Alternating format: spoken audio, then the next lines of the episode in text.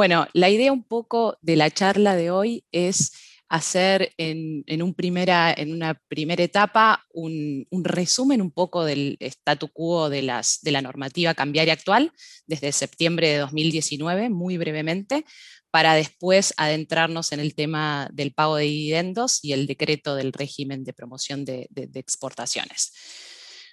Eh, bueno, respecto a ver cuál es el estado que tenemos actualmente eh, en materia de régimen cambiario, que quiero destacar una cosa, a diferencia del régimen cambiario anterior que teníamos, eh, este nuevo régimen este, tiene el foco más bien en las restricciones para el egreso de divisas. Acordémonos que bajo el régimen cambiario anterior había también restricciones severas en lo que hacía al ingreso de divisas.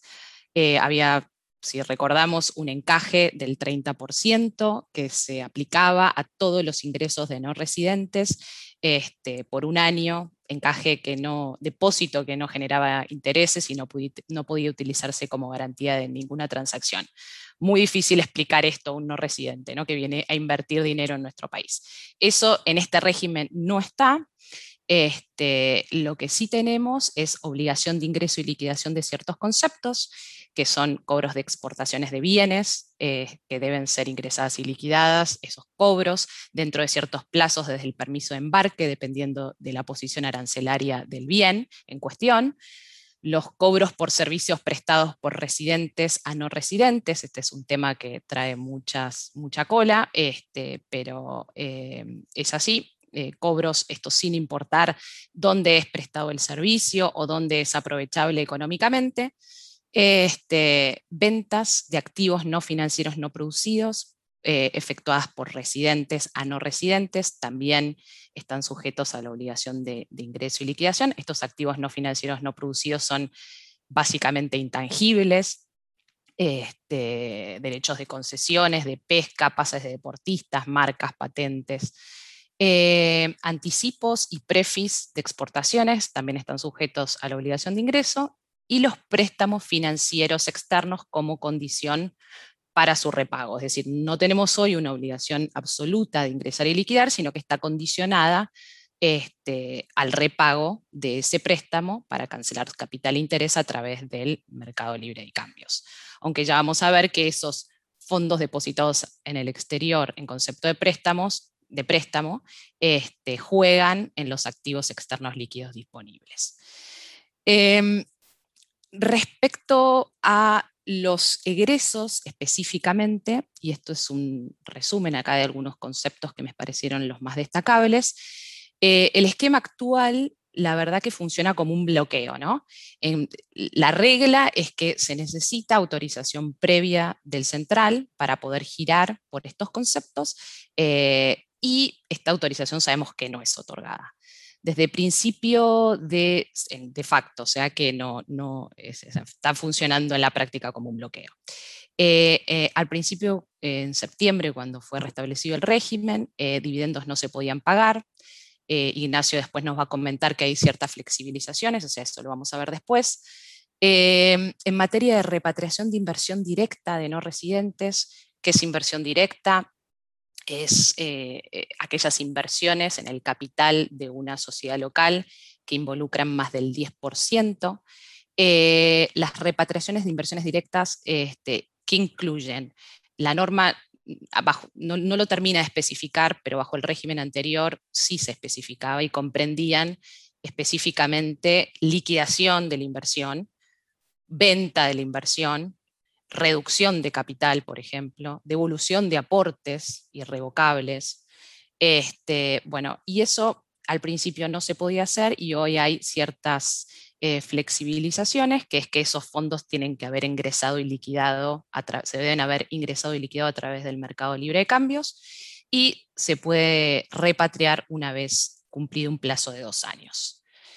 Em, servicios, otro tema importante. Servicios. Hoy, ¿cuál es eh, la situación? Hoy se pueden pagar servicios prestados por no residentes.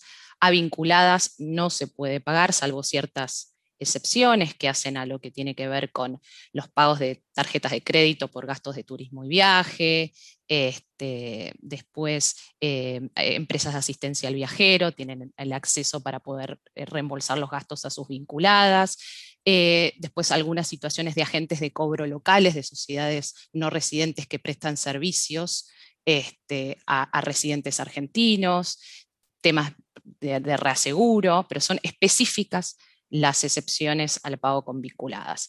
Eh, materia de servicios, como les dije, si no es vinculada, se pueden pagar, pero lo que estamos viendo es que de facto, o sea, los bancos están, que son los que revisan la documentación, la normativa no establece qué requisitos hay que presentar para poder acceder al pago de estos servicios, pero en la práctica se requieren la presentación de facturas, la presentación de contratos este, que, que, instrumenten la operación subyacente y este, si el servicio de alguna manera no tiene una vinculación directa con el core business de la compañía, del servicio que está prestando la compañía local, este, muchas veces se piden certificaciones contables sobre la genuinidad de la deuda. Y eh, lo que está pasando en la práctica es que los bancos están mirando mucho más estos contratos. Eh, los contratos cuanto más simples sean, es mejor. Eh, pero bueno, están, antes estos giros salían bastante más rápido y ahora están, están siendo mucho más analizados. Em, formación de activos externos, que es otro de los puntos. Sabemos que hoy para atesoramiento, personas humanas este, pueden atesorar 200 dólares, la nada misma, compra de moneda extranjera por no residentes 100 dólares, eso está recontra restringido, y pago de deudas entre residentes no se pueden realizar salvo ciertas excepciones, como son, por ejemplo, las financiaciones eh, otorgadas por entidades financieras locales. Eh, y algunas obligaciones negociables, este, pero son supuestos muy particulares. Vamos a las, la segunda etapa, esto me quiero acá focalizar un poco en lo que pasó eh, en mayo de 2020, cuando empezó a dispararse la brecha entre el dólar oficial y el dólar contado con liquidación, una batería de normativa del central, entre ellas la comunicación 7030, que después fue de alguna manera modificada y complementada por otra normativa, pero que estableció requisitos, restricciones a todos los pagos, aún considerando lo que es deuda por importación de bienes, deuda comercial, deuda financiera, servicios, a vinculadas, no vinculadas. Estas limitaciones que vamos a ver ahora se aplican a todos los pagos. Son restricciones de tipo general. Este, ¿Y cuáles son estas restricciones? Eh, en principio, bueno, la totalidad, uno cuando va a acceder al mercado de cambios tiene que firmar una declaración jurada ante el banco y en ese momento tiene que dejar constancia de que la totalidad de las tenencias en moneda extranjera en el país tienen que estar depositadas en entidades financieras. Eh, acá, esto es importante destacar, no se requiere que esto, para poder acceder al mercado de cambios, se usen estos dólares que tengo acá depositados en, Argentina. Puedo acceder con mis pesos, pero los fondos tienen que estar depositados en una entidad financiera local. Eh, los fondos en moneda extranjera. Eh, no tienen que haber activos externos líquidos disponibles por un monto superior a 100 mil dólares. Primero era cero este límite y después se fue ampliando. Em, ¿qué, se consideran activos externos líquidos disponibles? Bueno, la, regulación del central no, lo define y ejemplifica algunos casos como son moneda extranjera, oro, lo que los depósitos que, a la vista que se tienen en una entidad financiera del exterior y aquellas inversiones que de alguna manera son eh, inmediatamente liquidables en moneda extranjera. Y ahí incluye algunos supuestos. Por ejemplo, los fondos que uno tiene en un PCP, en un proveedor de servicio de pago, lo que hoy se llaman billeteras virtuales, em, los títulos públicos externos, eh, los criptoactivos, eh, esos son los conceptos que se consideran este, activos externos líquidos disponibles. Son externos y ahí tema eh, que a veces me consultan, por ejemplo, em, bonos eh, emitidos por un Estado soberano local, este, municipal, de la nación, provincial o una compañía local eh, de Argentina, no sería un título público externo. O sea que eso para tenerlo en consideración. Después, otra de las limitaciones es no haber realizado 90 días para atrás y 90 días para adelante, estas o lo que se llaman operaciones de eh, venta de valores negociables en el país, que es, este, esto es eh, lo que se denomina dólar MEP, ¿no? ir con pesos, comprar dólares, comprar bonos o cualquier título valor y venderlo por, por, por, dólares en el país, o transferirlos a entidades depositarias del exterior previo al acceso. ¿no? Esto es 90 días para atrás y 90 días para adelante. Y que eso se denomina contado con liquidación, que es hacerse dólares alternativamente a través de este mecanismo en el exterior. Y después eh, está el, compromiso de liquidar en el mercado libre de cambios los fondos que se perciban, que se originan en préstamos, depósitos a plazo o ventas de cualquier tipo de activo, siempre y cuando estos préstamos, depósitos o, los activos hayan sido eh, adquiridos con posterioridad o otorgados con posterioridad al 28 de mayo, que es la fecha en la que se sancionó esta, comunicación esos cobros tienen que sí, ser nacionalizados, especificados y eh, tienen que ser traídos a la Argentina y convertidos a pesos. Eh, esta norma, la verdad, no es muy feliz la redacción de esta norma, la verdad que da lugar a, varias interpretaciones.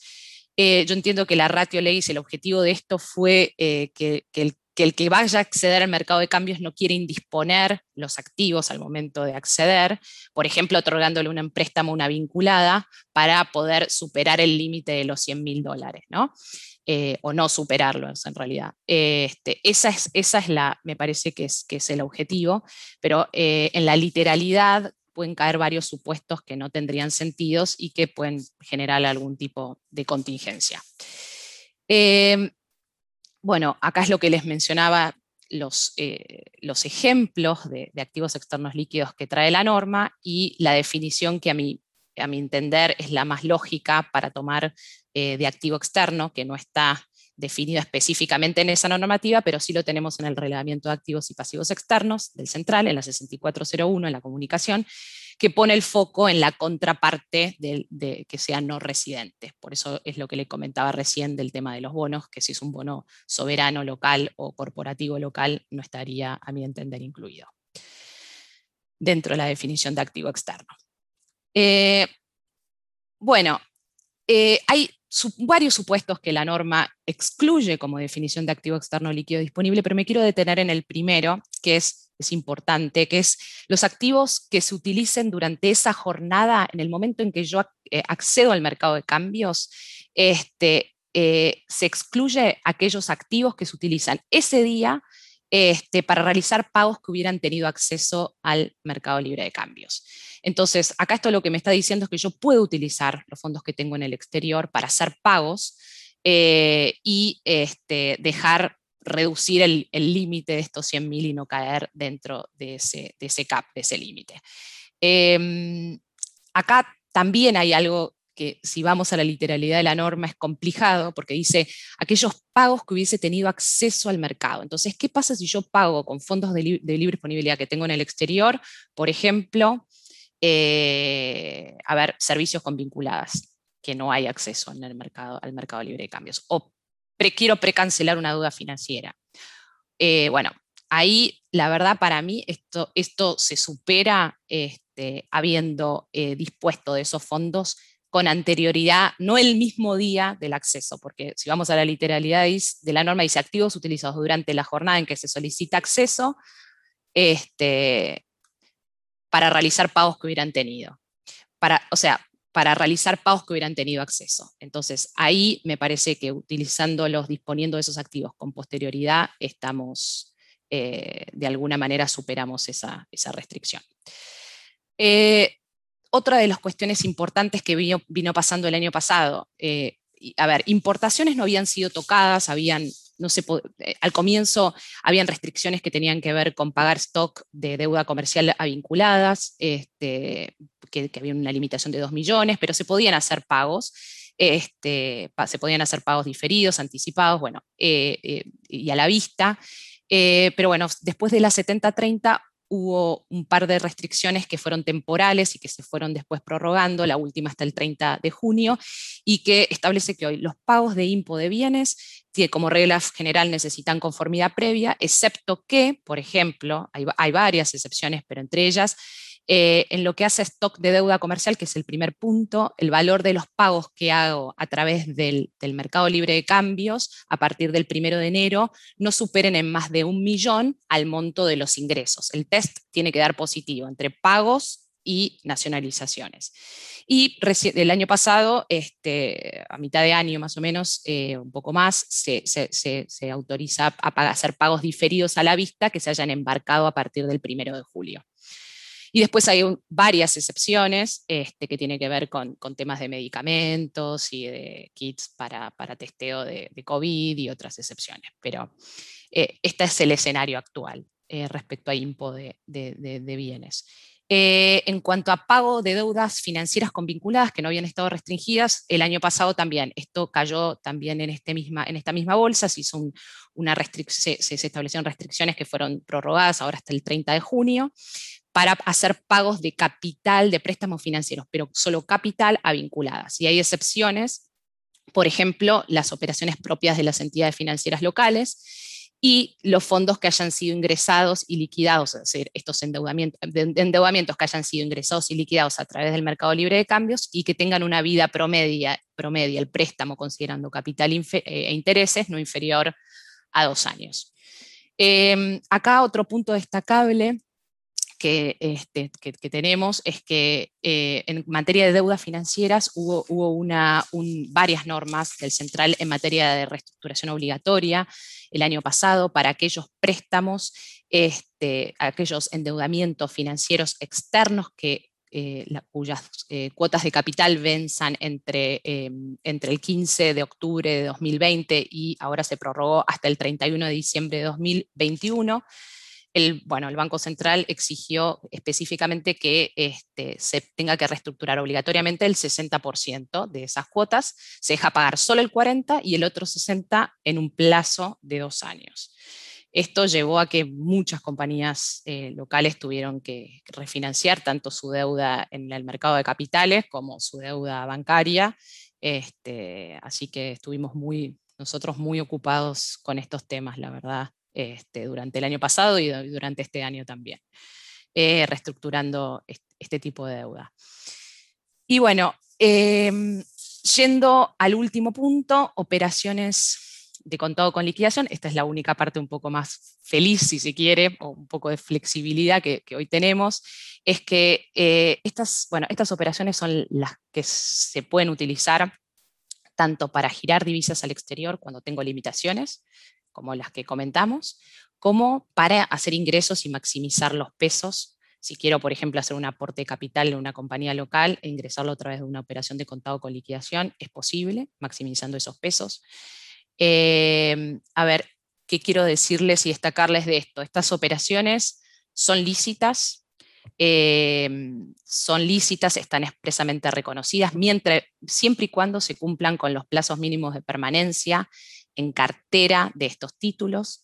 Plazo mínimo de permanencia, que vamos a ver, no es inocuo por la volatilidad que puede tener el activo subyacente en cuestión, puede fluctuar su valor, o sea que el plazo mínimo de permanencia no es un tema menor, pero este, estos plazos mínimos de permanencia que los establece la Comisión Nacional de Valores, que es el organismo de Contralor en este sentido, este, fue de alguna manera reduciendo este, y ahora los vamos a ver. Eh, pero lo que les quería comentar de esto es que estas operaciones son lícitas, la jurisprudencia así lo ha establecido. El Banco Central, en, bajo el régimen anterior, las ha de alguna manera cuestionado bajo un criterio amplio, súper amplio, de, lo que se considera operación de cambio. Este, como cualquier operación que de alguna manera pueda tener algún efecto en la balanza de pagos, pero la jurisprudencia este, ha establecido que estas operaciones deben ser analizadas desde el punto de vista restrictivo, este, como un intercambio de moneda nacional por moneda extranjera, por lo cual en el caso de estas operaciones, dado que los activos subyacentes son un valor negociable, este, no se estaría eh, específicamente eh, eh, en el caso frente a una operación de cambio. Eh, así que desde ese en ese sentido, este, y además el central, eh, bajo este nuevo régimen, el decreto 609 de septiembre de 2019, los considera expresamente, por lo cual las reconoce expresamente, por lo cual estamos en otro escenario eh, totalmente distinto al que teníamos en el, bajo el régimen anterior. Entonces, mientras se cumplan estos plazos mínimos de tenencia, que acá este, los describo, si, la venta es en el exterior, se compran títulos con pesos y se transfieren al exterior. Para hacerse dólares en el exterior hay que eh, eh, esos títulos tienen que estar en cartera eh, desde su acreditación por tres días hábiles. Si las ventas se hacen en el país, que es lo que conocemos hoy como dólar MEP, tienen que estar un día hábil. Si no hay parking, no hay este plazo mínimo de tenencia cuando la compra de los valores es con liquidación en moneda extranjera, es decir, compro con dólar MEP que tengo locales y me hago de dólar cable en el exterior, en ese caso no hay plazo mínimo de, permanencia, y este, para lo que son transferencias al exterior de valores adquiridos con pesos, el plazo mínimo es de tres días hábiles. Hay ciertas excepciones, este, como son colocación primaria de valores negociables emitidos por el Tesoro, acciones y, CDRs. Bueno, con esto eh, entiendo que les hice un resumen súper apretado, pero de lo, cuál es el statu quo actual de, nuestra normativa cambiaria, así que le dejo la palabra a Ignacio para que nos comente sobre dividendo. Bueno, muchas gracias Victoria y muchas gracias a la Cámara también por la, por la invitación. Y bueno, antes de comenzar, este, un poco cuando nos organizamos con Victoria para armar la, la reunión, nos, preguntábamos mucho, nos hacían muchas preguntas de la comisión y los clientes, este, cuáles serían los, los requisitos legales ¿no? para, para hacer giros de dividendos al exterior sin la conformidad del Banco Central. Esa es una primera pregunta o para hacer este, giros de dividendos al exterior a través de contrato de liquidación, cuáles serían los, fundamentos jurídicos. Entonces, lo que vamos a ver ahora son tres casos en los cuales uno puede hacer giros de dividendos al exterior por MULC sin conformidad del Banco Central, y después un poco cuál sería el fundamento jurídico, qué defensas pueden tener las empresas y los clientes para justificar el giro de dividendos al exterior por contado con liquidación. Entonces empezamos con la comunicación exterior y cambios, que es este, muy bien la que describió Victoria, que es un poco la Biblia del régimen penal bancario actual, es la que salió después del, secreto, del, perdón, del decreto 609 del 2019, y en el punto 3.4 te especifica los requisitos para vos poder hacer giro de dividendos al exterior sin conformidad del, Banco Central. Básicamente la regla es, lo que te pide el Estado es hacer un aporte, tenés que hacer un aporte de capital por el MULC, tenés que ingresar los dólares, tenés que liquidarlos en pesos, y una vez que vos acredites ese ingreso, luego vos podés hacer este, un giro al exterior del 30%, es decir, el 30% del valor de los aportes de inversión extranjera directa lo podés girar luego al exterior, cumpliendo, ahora vamos a ver, con cierta documentación y requisitos, y este, eso lo podés hacer al mes, a los 30 días de haber hecho el aporte de capital al MULC. Los requisitos los ven allí, este, tenés que tener balances cerrados y auditados, el monto total abonado por este concepto de accionistas que estén en el exterior no debe superar el monto de moneda local que les corresponda en la distribución, tenés que firmar una declaración jurada al representante legal, y después tenés que hacer una, el banco, la entidad financiera, lo que se llama la entidad de seguimiento, tiene que hacer una certificación que diga que, bueno, que efectivamente el monto que se quiere girar corresponde al 30% de un aporte de capital. Ahí, como decía, entonces, una vez que haces el, aporte, lo, ingresás y lo especificás, podés a los 30 días hacer este, el giro del 30%. Agrega dos requisitos más de documentación, que la capitalización, o sea, que el aporte se haya iniciado el trámite de inscripción ante el, Registro Público de Comercio, ante la IGJ, y después también tenés que acreditar que esté definitivamente inscripto, esto sería el aumento, el aumento de capital. Y también tenés que tener este, por cumplida la comunicación 6401 que mencionaba Victoria, que es la de relevamiento de activos y pasivos externos, que en este caso lo que sería, em, lo que tiene que estar declarado en el país es la cuenta del exterior. Es decir, la cuenta, una cuenta bancaria en el exterior es, este, es, es, considerado algo externo, entonces eh, esa cuenta tiene que estar declarada en el país en AFI. Entonces, este sería el primer este, el primer grupo de requisitos para yo poder hacer un giro de dividendos al exterior por MULC sin conformidad del central. Pero a esto se le suma, como decía Victoria, los requisitos de la comunicación 7030. Entonces, que son los que, ella, los que ella mencionó, que son dos declaraciones juradas, que yo resumí en una sola, porque este, al giro de viviendas al exterior también se le aplica esta documentación. Que los, volvemos a ver, los, los resumimos para que los tengan en claro de que se juntan a los que ya mencioné anteriormente, hacer el aporte y luego se puede girar el 30% al mes. También tenés que declarar que la totalidad de las tenencias en extranjera están en entidades financieras, que no tenés activos externos líquidos disponibles superiores a 100 mil dólares. Es decir, si tenés más de 100 mil dólares en el exterior, la, idea del Banco Central, la, normativa, es que primero los tenés que utilizar para pagar los dividendos. Esa sería la lógica. Luego están las, las excepciones que mencionó, que mencionó Victoria, que una, por ejemplo, podría ser, para dar ejemplos prácticos, vos tenés este, 10 mil dólares, recibiste 10 mil dólares, cobraste alguna exportación de servicios en el exterior, este, o cobraste alguna exportación de bienes en el exterior por 10 mil dólares, y ahí la normativa te dice que tenés cinco días para ingresarlos al país. Bueno, durante esos cinco días, esos 10 mil dólares no van a ser computables a esos, eh, esos 10 mil dólares, perdón, no van a ser computables a los 100 mil. Entonces, eso va para cada caso particular, ver si uno llega o no a los 100 mil dólares o cuánto tiene en el exterior. Lo concreto, la regla general, si tenés más de 100 mil, no podés eh, girar este, dividendos al exterior. Después eh, viene el compromiso, también es que eh, suponete que tenés, em, tenés menos de 100 mil dólares y tenés las tenencias en el país, pero aún así tenés que comprometerte a liquidar en el, en el MULC a los cinco días hábiles de haber recibido, de haber cobrado un préstamo o tener algún depósito o vendiste algo este, recibiste fondos, tenés que comprometerte a ingresarlos al país. Es decir, vas a poder girar, pero al mismo tiempo te tenés que comprometer a que lo que percibas por alguna venta de un activo, ingresarlo al MURC. Y después vienen los famosos 90 días, 90 días para atrás y 90 días este, posteriores. ¿Qué quiere decir? Que si yo quiero girar dividendos al exterior por MULC, eh, tengo que fijarme, tengo que fijarme cuando haga esa solicitud, eh, para no requerir conformidad del central, que tres meses para atrás no haya operado en contado con liquidación, por ejemplo, que no haya hecho ese tipo de operaciones, dólar MEP. Si hice alguno, algún tipo de operaciones de bolsa, entonces no voy a poder girar este, dividendos. A su vez, este, si hago el giro, tengo que tener en cuenta que por tres meses, o sea, 90 días posteriores, eh, no voy a poder, voy, lo que se llama una inhabilitación, es decir, como ya operé eh, con contado con, perdón, como ya operé por MUL para hacer esto, no voy a poder operar en contado con liquidación y viceversa. Es decir, tengo que elegir uno u otro sistema.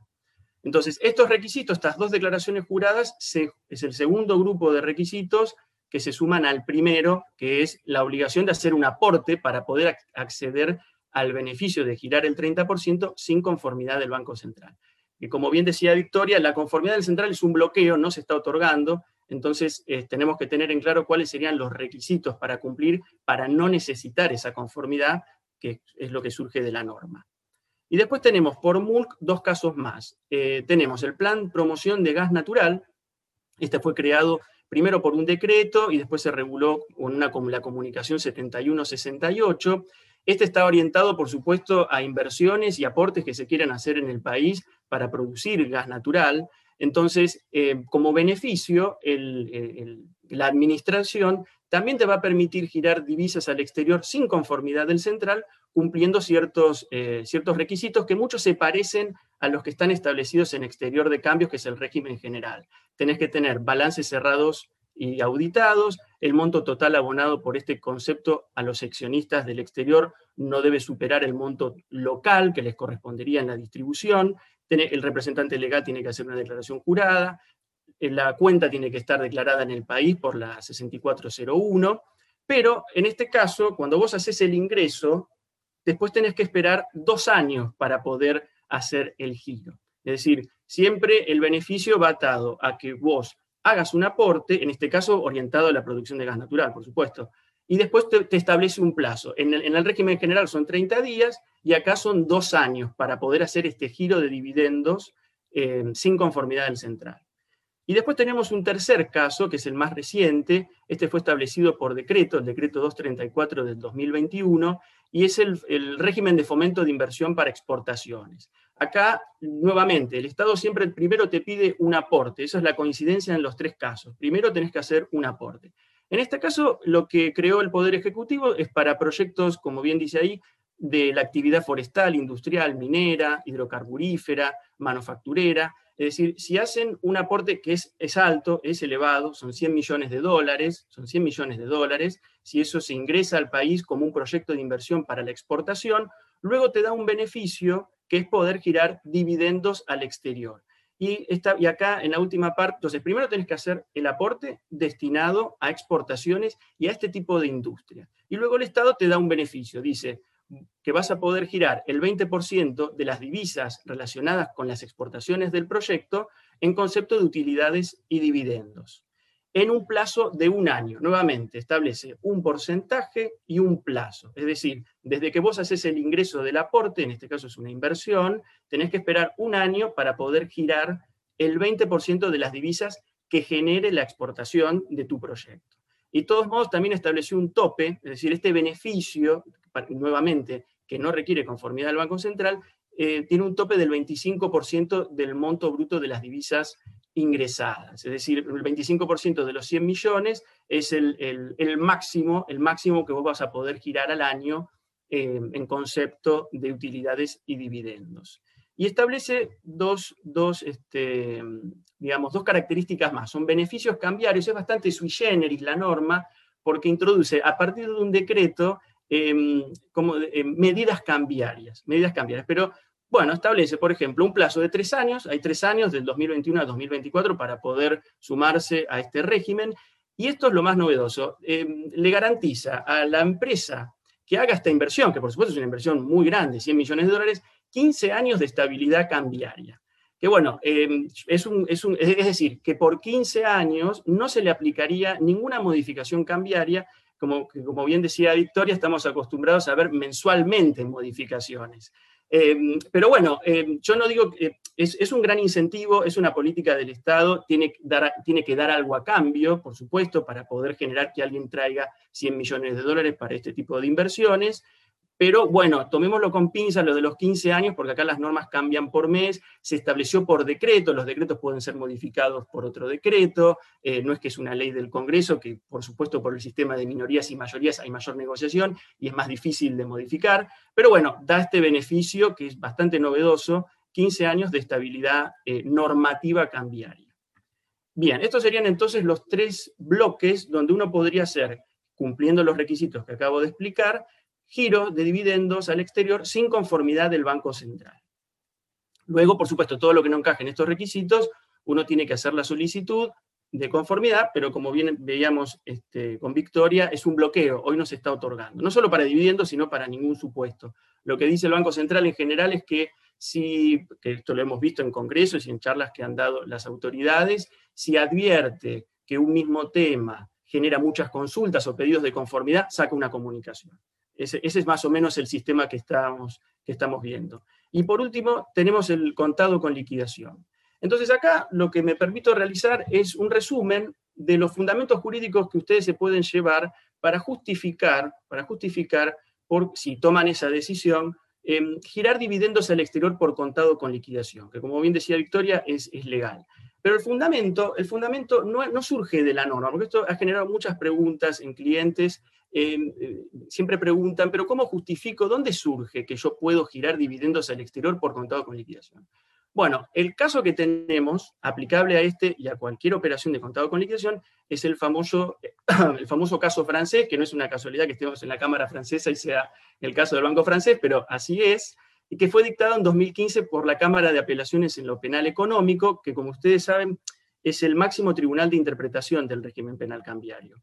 Em, por supuesto, este fallo quedó firme porque el Estado, eh, ahora vamos a resumir, el Estado eh, planteó los recursos correspondientes ante la Corte que fueron desestimados y entonces quedó firme. Es decir, la Corte no se expidió sobre el fondo, pero la doctrina de, la Cámara quedó firme y además es el máximo intérprete. Así que lo que dice la Cámara es lo que, hasta el día de hoy está vigente. Y, eh, para resumirlo, dice algo muy, muy, eh, muy concreto, que dice, no solo que las operaciones de contado de liquidación son, son legales, sino que no, se le puede aplicar el régimen penal cambiario que hemos hoy resumido o cualquier otro, porque no hay operación de cambio. Entonces, una operación de contado con liquidación no es una operación de cambio. Entonces, como no es una operación de cambio, eso elimina cualquier otra discusión. Es decir, la, Cámara fue muy, muy, muy concreta en eso. Es decir, no es que se puso, eh, ahora vamos a ver otros argumentos, no es que se puso, analizó por supuesto las operaciones, pero sino que em, eliminó la discusión desde el inicio. Como no hay operación de cambio, entonces no, no se le puede aplicar el régimen. Eso abre la puerta a, aplicar el contado con liquidación a cualquier tipo de operación. De todos modos, de todos modos, eh, yo creo que tenemos menos riesgo, menos riesgo legal, eh, si lo podemos aplicar al giro de dividendos al exterior. ¿Por qué? Porque en el fallo francés, por ejemplo, eh, se analiza, el banco había hecho muchas operaciones de repatriación y de egreso de divisas. Y en este caso, el giro de dividendos al exterior es un egreso, es decir, son dólares que salen del país. Con lo cual, con esa analogía, es decir, si, si el máximo tribunal de interpretación del país, del régimen penal cambiario, ha dicho específicamente que en operaciones de repatriación y de egresos de divisas eh, no se le aplica el régimen penal cambiario, más aún podemos tomar ese argumento para el giro de dividendos al exterior, que es un egreso de divisas. Después, otra aclaración, no hay, el fallo no define qué operaciones se pueden realizar o no por contado con liquidación, y tampoco existe una lista, esa es una pregunta que hacen muchos los clientes, no hay una lista establecida por la Comisión Nacional de Valores respecto de qué operaciones se pueden hacer o no por contado con liquidación. Básicamente, como hay una lista, por ejemplo, en el Banco Central, como la mencionó Victoria, en la comunicación exterior y cambios, que te dice qué podés ingresar, qué requisitos, qué podés egresar. Acá no, porque la Comisión Nacional de Valores no tiene por qué hacer esa lista, porque no es la autoridad de aplicación de ese régimen. Con lo cual, esto quiere decir que esta doctrina se puede extender a cualquier operación eh, que uno quiera eh, realizar, eh, más aún con este antecedente donde se analizaron operaciones de egreso y de repatriación que son, por analogía, por ser de egreso, asimilables a un giro de dividendos al exterior. Esa sería, entonces, estos argumentos principales que siguen vigentes hasta el día de hoy, más aún teniendo en cuenta que es una operación de egreso el giro de dividendos, nos permiten decir que es legal y que es posible hacerlo eh, teniendo en cuenta estos antecedentes. Y hago una última, una última aclaración. ¿Por qué decía que esto tiene menos riesgo legal que si uno quisiera aplicar el contado con liquidación, por ejemplo, a operaciones de ingreso? Porque más allá de que el fallo es muy amplio, y, la, como dije, la discusión es que como no hay operación de cambio, entonces se puede aplicar a cualquiera, Hoy en día tenemos eh, este nuevo régimen, por ejemplo, en el decreto 609 de 2019, estableció ya desde el decreto, por ejemplo, vamos a ver los ingresos, la obligación de ingreso de cobro de exportaciones de bienes y servicios. Entonces, ahí, si uno quisiera aplicar esta doctrina a un ingreso donde ya un decreto posterior estableció una obligación para determinadas operaciones, es mucho más riesgoso, es mucho más riesgoso forzar esa doctrina y llevarla a los ingresos. Entonces, pero en el caso de los egresos, este, como coincidimos con Victoria, y en particular con dividendos, no, hay, no, habría ningún problema, pero este es el fundamento jurídico, es decir, no surge de una norma, que ha, ha sido materia de muchas consultas, no surge tampoco del régimen penal cambiario, sino que surge de este fallo que sigue vigente hasta ahora y que es una doctrina aplicable y que pueden utilizar en cualquier defensa.